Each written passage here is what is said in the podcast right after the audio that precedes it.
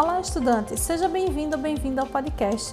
Meu nome é Cíntia Cavalcante, eu sou professora do curso de Desenvolvimento de Sistemas da disciplina de Programação Web Orientada a Objetos. Hoje falaremos sobre o surgimento e a importância da orientação a objeto, os principais paradigmas de programação, as diferenças mais importantes entre a programação orientada a objeto e a programação estruturada e os principais conceitos da programação orientada a objetos. Esse é o conteúdo abordado na nossa competência 1. Importante lembrar que a disciplina de Programação Web Orientada a Objetos faz parte de uma área da informática conhecida como desenvolvimento de software e envolve a solução de problemas através da construção de algoritmos que utilizam paradigma orientado a objetos. Para assimilarmos melhor esse conteúdo dessa competência, nós temos a videoaula e o e-book.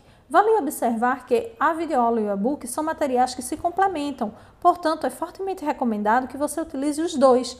Além desses materiais, no AVA, teremos disponíveis os destaques, a atividade semanal, a aula atividade e os fóruns da competência 1. Para praticar os conceitos aprendidos nessa competência, você tem disponível no AVA a atividade prática semanal da competência 1.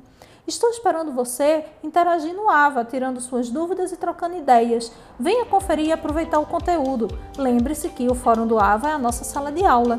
Aproveitando, convido você a se inscrever no nosso canal do YouTube para ter acesso a mais materiais. Acesse o EducaPE, procure o curso de desenvolvimento de sistemas na playlist e não esqueça de compartilhar para seus amigos também. Então, mãos à obra. Lembre-se, a nossa próxima aula está imperdível.